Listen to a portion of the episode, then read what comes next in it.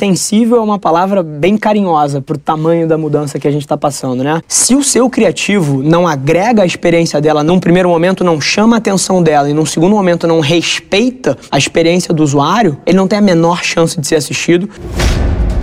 Fala pessoal, Rafa aqui, seja bem-vindo a mais um episódio da nossa experiência em áudio, onde a gente compartilha com vocês conteúdos sobre marketing, venda, gestão, negócios, tudo que precisa estar no playbook de alguém que está nas trincheiras construindo o seu sonho. Então, antes da gente começar, queria te contar um segredo. Ia significar muito para mim saber que você está tirando o máximo desse conteúdo, então não se esquece de tirar um print da sua tela, postar nas stories e me marcar para eu saber que você está ouvindo.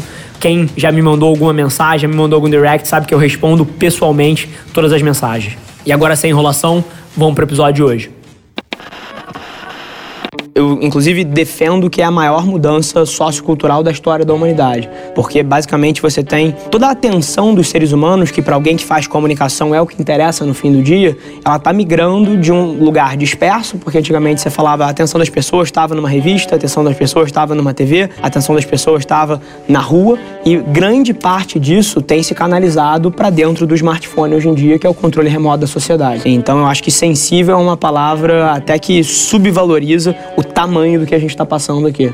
Então, se você ainda não assimilou a mudança sociocultural que a gente está passando, que por acaso é sem precedente, você é uma das empresas ou das pessoas que vai ficar largado e vai ser um perdedor na próxima década. Você tem literalmente dois tipos de empresa: as que estão perdendo e as que vão perder nesse jogo no longo prazo, e as que estão entendendo as nuances do que as mídias sociais estão fazendo com a comunicação entre as pessoas e estão se adaptando a isso, independente de qual modelo fez elas serem bem-sucedidas no passado.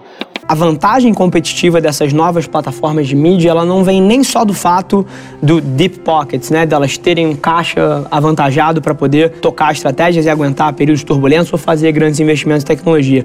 Eu acho que elas vêm até de uma outra ótica, porque fazer comunicação nessas plataformas é melhor para o consumidor. A gente veio de uma era onde a comunicação e a publicidade ela interrompia a experiência das pessoas. Então, quando você estava eventualmente assistindo o seu programa favorito na TV, o comercial te interrompia.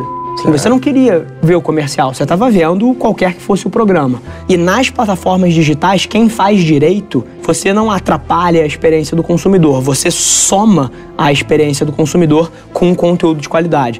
Se você volta 10, 30 anos atrás e você fazia uma inserção de 30 segundos no horário nobre de uma rede de TV, a pessoa não tinha a opção na hora que o comercial começava de multitelar, de puxar uma segunda tela, uma terceira tela às vezes acontece. Ela não tinha essa opção. Então o seu criativo, se ele fosse bom, maravilha, mas se ele fosse fraco, ainda tinha uma chance da pessoa te assistir. Hoje em dia, quando você está falando de Facebook, Instagram, YouTube, LinkedIn ou qualquer outra plataforma digital, se o seu criativo não agrega a experiência dela, não chama a atenção dela e num segundo momento não respeita a experiência do usuário, ele não tem a menor chance de ser assistido, porque você está a um swipe pro lado de ser completamente ignorado. Então eu acho que a maior diferença está no fato de que essas plataformas empoderaram os consumidores e não atrapalham a experiência deles em contraste às outras que faziam tudo isso.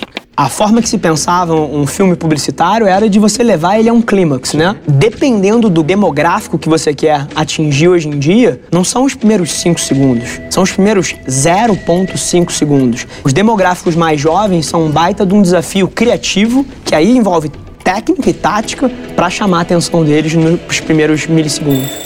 O que aconteceu, na minha visão, pelo menos no mundo das grandes agências, é que se trouxe a forma de pensar a publicidade antiga para o digital. Então, ainda se faz, por exemplo, quando se compra mídia em escala numa campanha, ainda se compra por cohort. Você pega lá 25 a 34, 34 a 45 mulheres da cidade de São Paulo que gostam de não sei o quê. Então, ainda se faz nesse nível. Mas nas plataformas, você tem como microsegmentar isso a um nível Nossa, muito mais próximo. E microsegmentar não só em termos da da mídia, ou seja, de como você vai distribuir, mas microsegmentar em termos do criativo que você vai usar.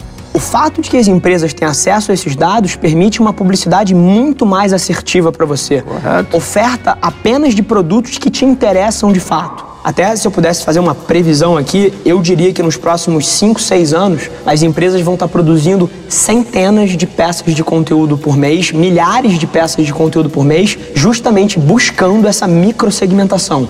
E isso é uma mudança radical da comunicação massificada que você fazia na mídia aberta. Né? O que mais funciona no digital hoje em dia é construção de marca, relacionamento intangível que aumenta o valor de vida do seu cliente, ou seja, cria um, uma relação que você monetiza ao longo da vida útil da sua marca e não aquela conversão daquele banner que te traz um clique, te traz uma compra no e-commerce. Isso é só a pontinha do iceberg.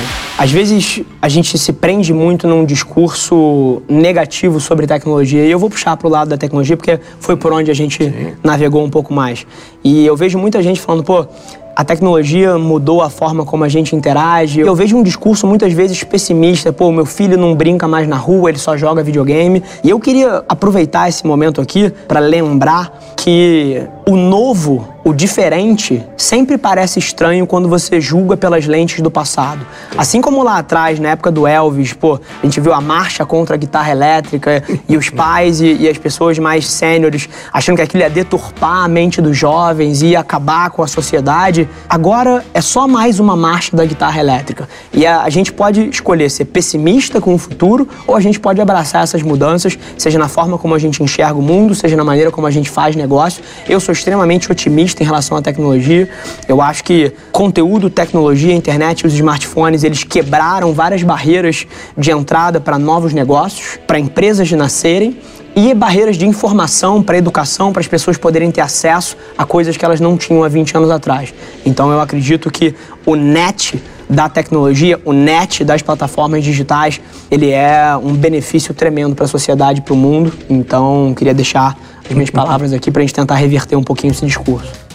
Esse foi mais um episódio da nossa experiência em áudio e como eu já falei, eu adoraria saber que você está gostando do que a gente está compartilhando por aqui. Então não esquece, se você está tirando valor desse conteúdo, ia significar o mundo para mim, que você tirasse um print da sua tela, postasse no Stories me marcando e aproveita para ir na sua plataforma favorita também e deixar um rating de cinco estrelas e um comentário lá, ajudando a gente a construir essa comunidade tão vibrante que move o Brasil para frente através do empreendedorismo e que fala desse Brasil que dá certo. É um prazer ter vocês comigo e a gente se no próximo episódio do podcast.